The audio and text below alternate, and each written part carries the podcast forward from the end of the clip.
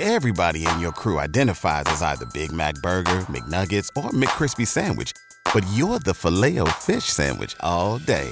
That crispy fish, that savory tartar sauce, that melty cheese, that pillowy bun. Yeah, you get it. Every time. And if you love the filet of fish, right now you can catch two of the classics you love for just $6. Limited time only. Price and participation may vary. Cannot be combined with any other offer. Single item at regular price. Ba da ba ba ba.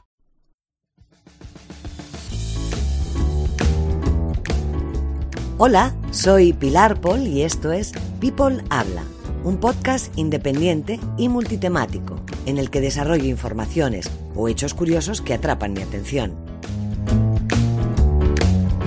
Visita mi web para obtener más datos y las fuentes.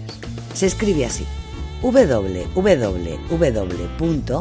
de Pilar, Paul mi apellido, habla.com, peoplehabla.com.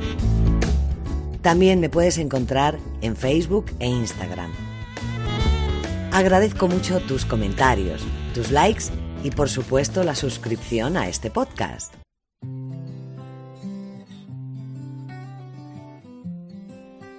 Lula la. Entendiendo el huracán, Lula da Silva. En las calles resonaba el canto al ritmo de la pegadiza canción de Lulala.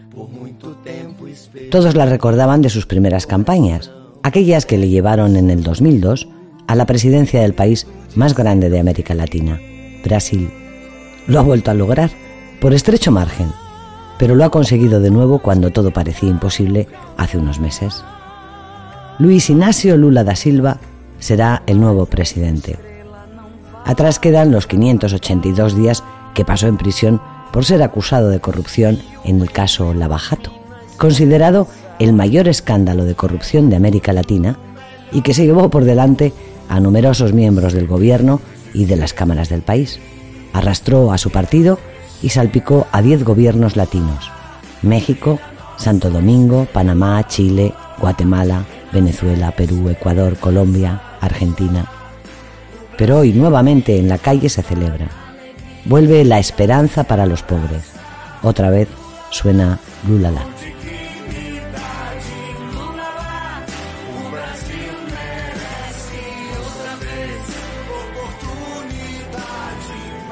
Lula, el limpiabotas que llegó hasta la presidencia de Brasil, tiene tras él una historia digna de un guion de película multitaquillera.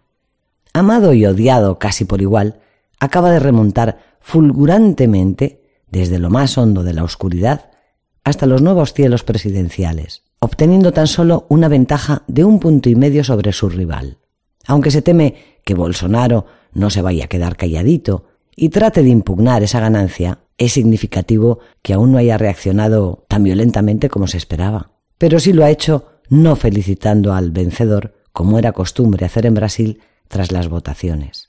Para Lula, los casi 20 meses encarcelado fueron un acicate a pesar de todos los inconvenientes. Así lo manifestaba antes de su salida, cuando prometía que volvería a la presidencia. Hay que recordar que aunque fue acusado en diez casos de corrupción, dos de ellos le llevaron a prisión, pero salió cuando un nuevo juez los anuló por fallos demostrados durante el proceso, en el que ni siquiera se le dieron oportunidades de presentar pruebas a su favor.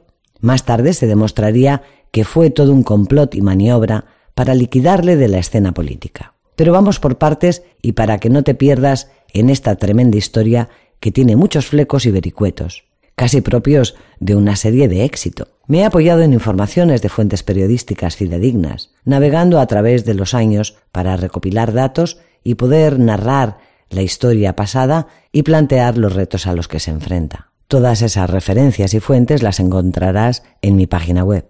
Luis Ignacio Lula da Silva, un metalúrgico salido de la más absoluta pobreza, fue conocido como el presidente del pueblo, a quien cercanamente le llaman Lula.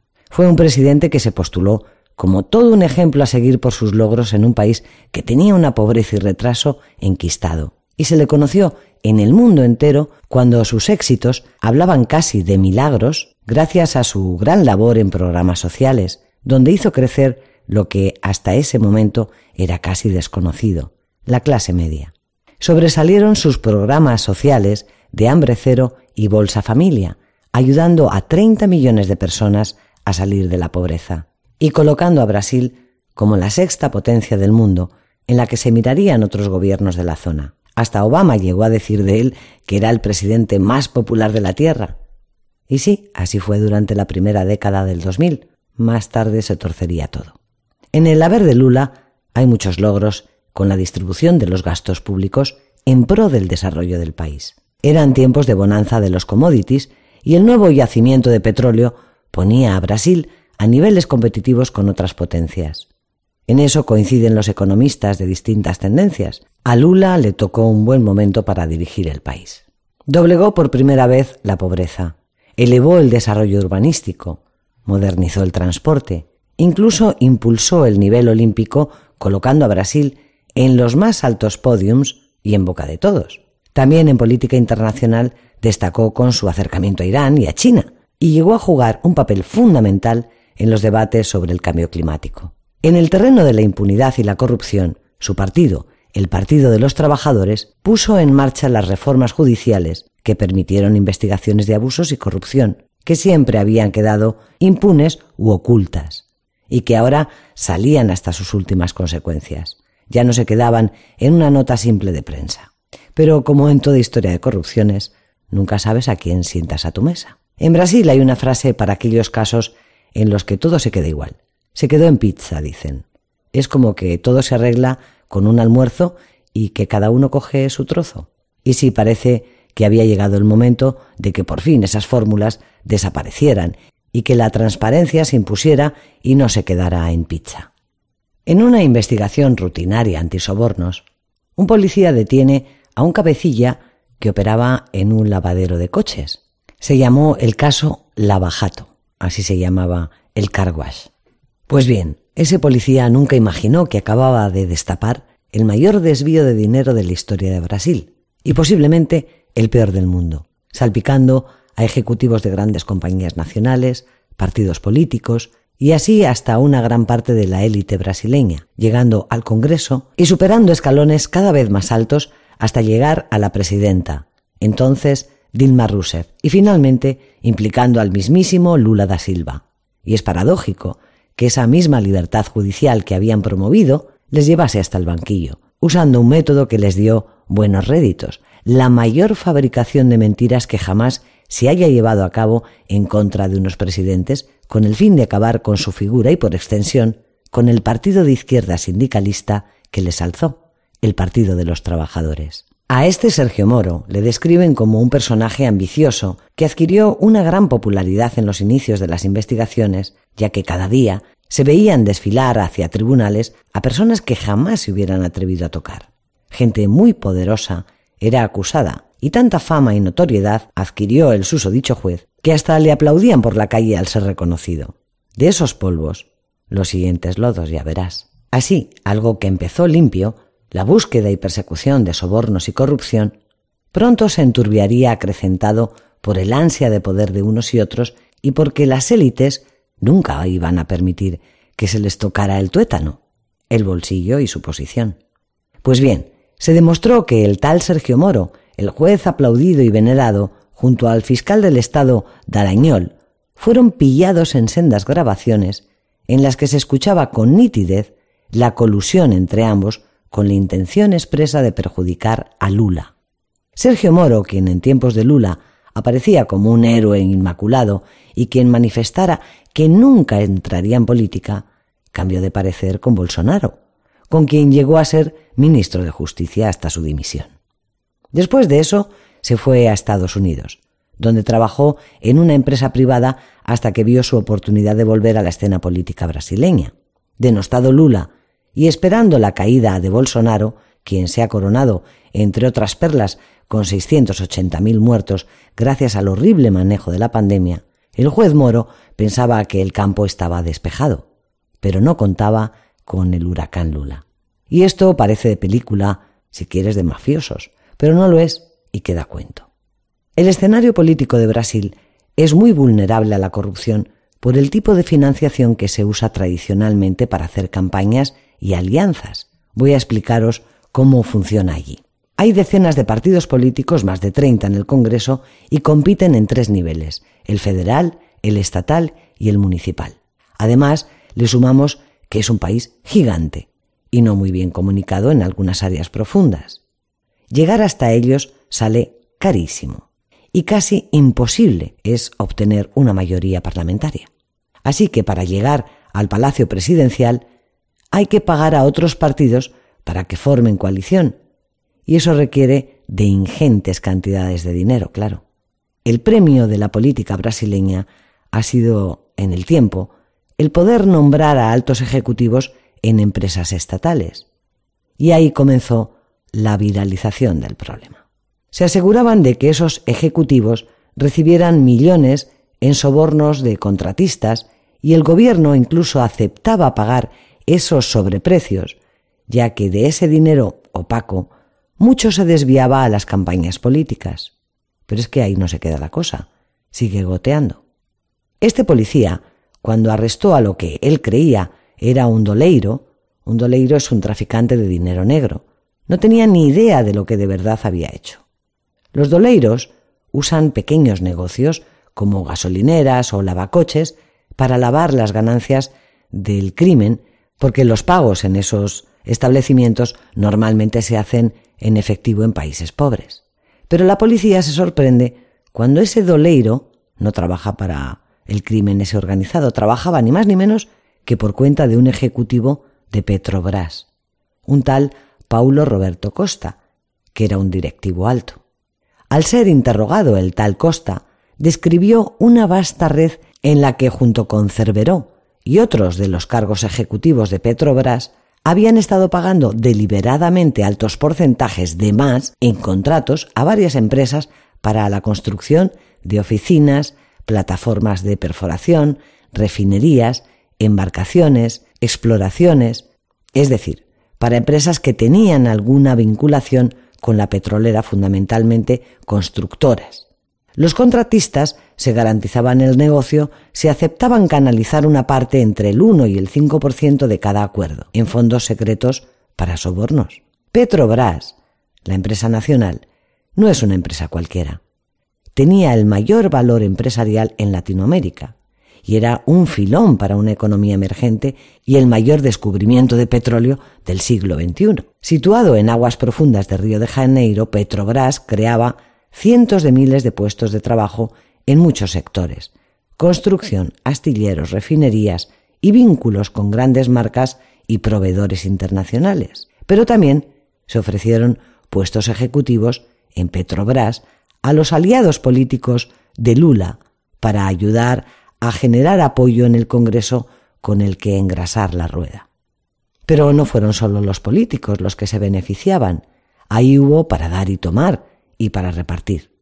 Se movieron millones en efectivo y en especias, con poca posibilidad de control, pues había coches de lujo, obras de arte costosas, joyería suiza, vino, miles de dólares en yates, helicópteros. Se sabe que se depositaron millones en cuentas en Suiza y que otra parte se lavó con propiedades en el extranjero o en empresas pequeñas, generando así una red casi inabarcable e indetectable en muchos casos, con la que frenar al máximo el impacto y las vinculaciones en caso de ser trincados. Los fiscales descubrieron que incluso usaban como mula a ancianas que iban con fajos de billetes pegados al cuerpo, volando de ciudad en ciudad. El caso iba adquiriendo unas dimensiones descomunales. El método que utilizaron los fiscales tuvo sus frutos en la obtención de muchas informaciones, y así acabaron con sonoras detenciones y con la lista de Cerveró y Costa se le fueron sumando otros ejecutivos y niveles superiores. Lo que diseñaron fue una estrategia de reducción de penas si delataban. El gobierno no se opuso nunca y otorgó la total libertad de investigación a los fiscales. Los presos eran llevados en su mayoría a Curitiba, donde permanecían en celdas minúsculas más de tres personas, con el fin de evitar mezclarlos con el resto de presos políticos, eso decían. Ahora imagínate a un grupo de altos ejecutivos que siempre ha vivido a cuerpo de rey y que de repente los metes en esas cárceles y amontonados, compartiendo una celda enana con tres o cuatro personas y sin sus habituales privilegios, pronto iban a cantar la traviata con tal de salir de allí. Hubo quienes no sabían ni siquiera afeitarse porque nunca lo habían hecho ellos solos, le comentaba un policía a un periodista de The Guardian. A medida que los escándalos iban subiendo, la bolsa iba bajando. Y daba muestras de grandes problemas que estaban empañando la que había sido una economía floreciente. La población arremetía contra sus políticos de cabecera y contra el Partido de los Trabajadores y, por supuesto, contra Lula y Dilma Rousseff, quien ya era la nueva presidenta por aquel momento. Al tiempo, los periódicos empezaron a difundir esas noticias de origen de suciedad y que toda provenía del Partido Socialista que estaba en Brasilia.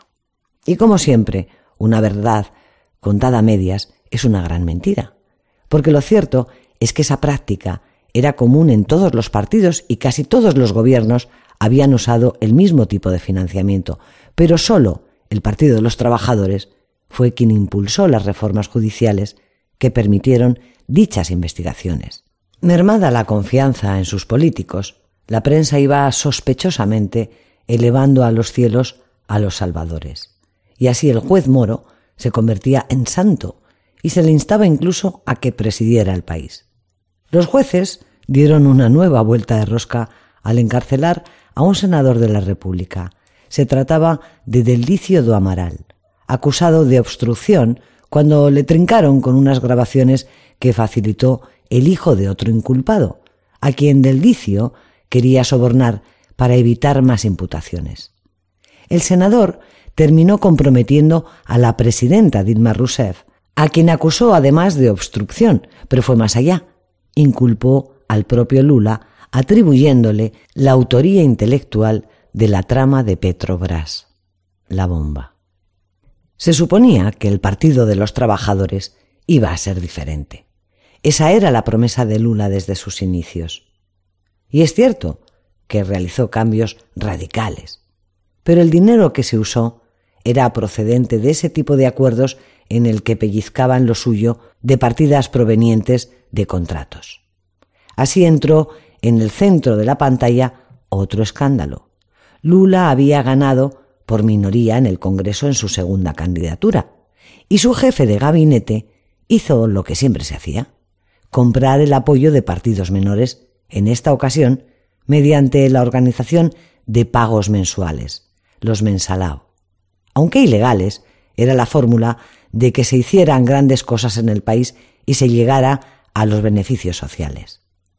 Pagaba a la orquesta si tocaban la música, no antes. Ese era el concepto, básicamente.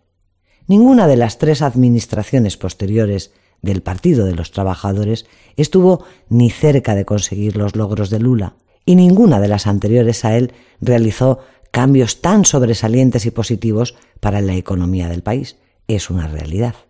Pero ese escándalo devolvió a Lula a la minoría en el Congreso y le obligó a buscar otros pactos.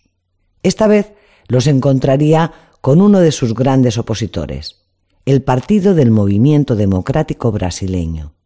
Lo peor que pudo hacer. Pero debió pensar que era mejor pactar con quienes ya se sabía que sólo buscaban beneficios propios que con la ultraderecha que vivía anhelando tiempos dictatoriales y militares. El Partido Democrático Brasileño, dirigido por Michel Temer, está en las antípodas de la visión de Estado de Lula y es el que más se ha visto implicado en temas de corrupción a lo largo de la historia moderna de Brasil.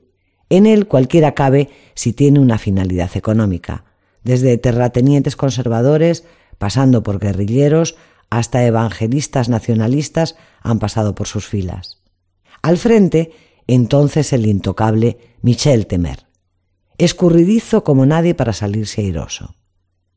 Él era quien vigilaba quién se quedaba con los millones de dólares que se sacaban de Petrobras y de Obredech, la mayor constructora de Brasil y de Latinoamérica. Pues bien, un ex vicepresidente de Odebrecht, Claudio Melofilo, testificó en el 2014 que donó en secreto 2,3 millones de dólares a la campaña política de Michel Temer. Pero contra Temer nunca se presentaron cargos. Iban pasando los años y en el 2016 la economía de Brasil se había hundido y Petrobras fue obligada por los jueces a cortar los contratos con las empresas constructoras. Odebrecht paralizó sus proyectos y miles de trabajadores fueron despedidos y casi se duplicó la tasa de paro en dos años. El país iba con la misma velocidad que fue de subida a la de bajada. El malestar social era un clamor y los salvapatrias siempre aprovechan para hacer el caldo gordo. El momento era propicio para hacer leña. Los escándalos iban en aumento, de uno a otro lado, y el mandato de Dilma Rousseff, más vulnerable popularmente que el de Da Silva, era el último peldaño para llegar hasta él por quienes querían a toda costa desmantelar el Partido de los Trabajadores y a su héroe. Pero Dilma, a pesar de estar acorralada, no cedió ante las presiones de que se dejara de investigar el caso Lavajato. Las élites ya no podían permitirse que se llegara hasta ellos y en una maniobra coreografiada atacaron con alevosía. Varios senadores y diputados se sentían furiosos al ver que Dilma Rousseff no frenaba las investigaciones y tampoco les protegía. No lo podían permitir. Aquí aparece uno de los personajes más corruptos de la política de Brasil, Eduardo Cuna, que formara parte del gobierno y venía como diputado del Partido Democrático Conservador, el del gran Michel Temer. Cuna, al verse ahí enfrentado por las investigaciones, arremetió sin piedad contra la presidenta. Fue acusada. ¿Y quién la sucede en el interinato? Ya lo sabes. Temer. Sí, el caso de lavacoches, que parecía iba a limpiar la corrupción, terminó ayudando al líder del partido más ambicioso de Brasil a llegar a la cima del poder. ¡Qué desastre! Dilma gritaba a voces que no hubo un cambio de presidencia, sino un golpe interno. Recordemos la alianza entre los partidos para gobernar en mayoría. El problema es que ese partido siempre se había destacado por una cosa. Nunca le interesó estar a la cabeza del gobierno, sino defender los intereses económicos de sus miembros. Y para ello ha servido a otros en la obtención de mayorías. También sabemos cómo. El tiempo de Temer en el gobierno también estuvo marcado por el escándalo cuando tres de sus miembros se vieron obligados a renunciar como resultado de conversaciones telefónicas grabadas en secreto y que además confirmaban que Rousseff había sido engullida porque no cancelaba la investigación del abajato. Una forma de detener esas acusaciones a los miembros de Temer era tratar de sobornar al juez Teori, un nuevo elemento que parecía que no se dejaba intimidar y así consta en las grabaciones. Tenemos que parar esta mierda. Tenemos que cambiar de gobierno para poder parar esta sangría. Se le oía decir a Romero Juca, que entonces era líder de la Cámara Alta y pertenecía al partido de Temer. Y se lo decía al expresidente de Transpetro, Sergio Machado. Pero lo peor es que en la misma conversación, Juca decía haber discutido un plan incluso con militares, para ver cómo lo conseguían parar. Se añade ahora un dato inquietante y escalofriante, y es la muerte sin resolver del insobornable, del juez Teori. Ocurrió en un accidente aéreo. Resulta que en un vuelo privado, sin que haya pruebas de fallos en la nave, se estrella misteriosamente junto a otras cuatro personas. Qué cosas tiene la vida. Los que acusaron a la presidenta y a Lula eran perseguidos ahora por cargos mucho más graves de los que se les acusaba a los presidentes, a quienes además se les ha anulado dichas acusaciones y cargos. En cuanto a Lula, hubo grandes cuestionamientos con supuestos beneficios familiares, que pertenecen a otros casos pendientes de dilucidar si hubo o no materia acusatoria. Pero es que Respecto a Dilma Rousseff, nunca se probó nada de nada. Eso sí, el daño estaba hecho en todo el sistema. No se puede entender el resurgimiento de Lula sin explicar cómo se urdieron esas tramas para hundir, difamar y perseguirle, y que fueron instigadas por el juez Moro en su origen, y que se fue creciendo en el tiempo con tantos personajes que se veían por un lado acorralados y por otro acariciados. Este juez siempre jugó en ambos lados. De una parte usaba la libertad que el nuevo gobierno progresista le ofrecía para el proceso de las investigaciones, como los apoyos de esos oscuros intereses y personajes para sus logros personales. Y sí, su labor fue premiada, ni más ni menos que por el ultraderechista Bolsonaro, quien le puso al frente del Ministerio de Justicia. Era un personaje demasiado popular como para no incluirlo en su gobierno, y así se tragó el caramelo. Con el tiempo y a pesar de todo pronóstico, la verdad se iba abriendo paso, y el 7 de noviembre del 2019, la Corte Suprema de Brasil decidió que el encarcelamiento de Lula da Silva, condenado solamente por el juez Sergio Moro en segunda instancia, había sido inconstitucional. La Corte dio la orden de liberar inmediatamente a Lula. La absolución llegó pocas semanas después de que el periódico Fola de Sao Paulo se hiciera eco de las declaraciones del máximo accionista de la constructora OAS, quien dijo haber sido chantajeado por ese juez Sergio Moro, que entonces era fiscal del caso Lavajato, para que declarara falsamente en contra de Lula. A cambio, Moro le prometió reducir su condena e incluso liberarle. Lo triste es que si sabes mezclar falsas informaciones con un ambiente pobre, consigues el crispamiento necesario para que seres como Bolsonaro rentabilicen todo el panorama a su favor. Así este ultraderechista, llegado al poder, lo hizo prometiendo literalmente el cielo.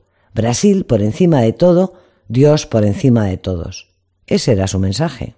Bolsonaro, antes católico y oportunamente reconvertido al Evangelio, pues es la región mayoritaria en el Brasil profundo, es un exmilitar y líder personalista, que no solo no cree en la democracia, sino que estaría encantado de volver a los tiempos de las dictaduras militares si no fuera por una sola cosa, que nunca hubiera llegado a la presidencia, su única y verdadera misión en la vida.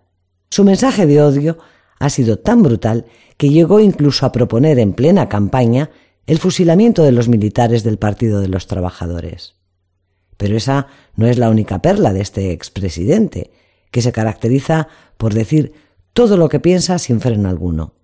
Llegó a insultar a una diputada a la que le dijo que ni siquiera merecía que la violaran de lo fea que era. En otra, dijo que es partidario de la implantación de un sistema de natalidad en la población pobre. De este hombre hay muchas más horas, pero no me apetece darle el protagonismo y menos ahora que por fin se marcha de la presidencia. Veremos qué es lo que hace por detrás. Pero volviendo al tema, lo triste es que Brasil ha vuelto a caer en picado y Lula se encuentra con muchos más problemas que cuando estuvo en su primer cargo. En primer lugar, el país que recoge ya no tiene las mismas proyecciones de crecimiento económico que le dieron ventaja antes. En eso están de acuerdo muchos economistas, que a Lula le tocó un buen momento para dirigirlo. Robert Wood, economista para América Latina y el Caribe dentro del Centro de Estudios Británico Economist Intelligence Unit, según recoge la BBC, rescataba la idea de que el exmandatario en parte tuvo suerte porque Brasil estaba navegando en el superprecio de las materias primas que exportaba y que habían generado las buenas condiciones para poder aumentar el salario mínimo por encima de la inflación. Ese aumento de flujo permitió reformas que impulsaban el acceso al crédito, consiguiendo un acelerón en el crecimiento del empleo. Agregaba que la expansión del gasto social le ayudó a reducir la pobreza y la desigualdad de ingresos. Sin embargo, decía, no hubo reformas favorables al crecimiento que dejaron a Brasil muy débil cuando llegaron las bajadas de los commodities. Además, ahora Lula se enfrentará al bolsonarismo, ese fenómeno ultraderechista que no está dispuesto a dejarle gobernar porque son contrarios tanto a acuerdos como a coaliciones y que además se ha especializado en este tiempo en generar el mayor número de desinformaciones que desacrediten cualquier planteamiento que no venga de sus consignas. Hoy nos movemos en un mundo altamente tecnológico, siendo este aspecto una gran debilidad de Lula, que sigue siendo, en sus propias palabras, analógico. y para su desventaja, porque la comunicación y fabricación de falsedades es inmediata, y en eso su opositor le aventaja por experiencia. Estas son las técnicas que usan muchos líderes ultraderechistas actualmente para desestabilizar. Ya lo hemos visto también en Europa durante la pandemia y aquí en España. Bolsonaro tiene millones de seguidores en redes sociales y su campaña se ha basado fundamentalmente en eso, en la construcción de contenidos llenos de soflamas alarmantes, manipuladoras y de desinformaciones. Usa además Telegram y WhatsApp para difundir ese tipo de contenidos que no pueden bloquearse. La campaña para que Time le eligiera se fraguó en Telegram. En esta app es donde encuentran el refugio los radicales ante las medidas en contra de la desinformación y noticias falsas que se están implementando tanto en Facebook, Twitter, Google o YouTube. Veremos la reacción de esos bolsonaristas quienes hasta ahora sostienen un silencio un poco peligroso. Lo increíble es que, a pesar de ese poder mediático, nuevamente el huracán Lula llega al gobierno y viene otra vez con una enorme esperanza bajo el brazo para sus votantes, quienes creen en sus palabras porque vivieron el progreso que prometió, pero también se enfrenta a grandísimas incógnitas, encontrando un camino totalmente minado, y con la población más polarizada que nunca, como se ha visto en los resultados. Lula se enfrentará de nuevo a los grandes problemas del país, pero esta vez sin la posibilidad de ser ayudado por los recursos que tuvo. Sumado a esto, los problemas gravísimos que las políticas de control sanitario de Bolsonaro hizo, o más bien no hizo, durante la pandemia y que dejan al país sumido en cifras mortales insoportables. Lo triste es que a pesar de que se hubiera destapado toda la mecánica de sobornos, parece un problema endémico en el mundo latino y contra el que luchar es todavía más negativo, empeorando la situación y elevando todavía el desánimo con el que se crecen como de costumbre los oportunistas, los más oscuros y los más mafiosos. Sí, sin miedo de ser feliz. Brasil lo merece. Lúlala, o como yo diría, ojalá.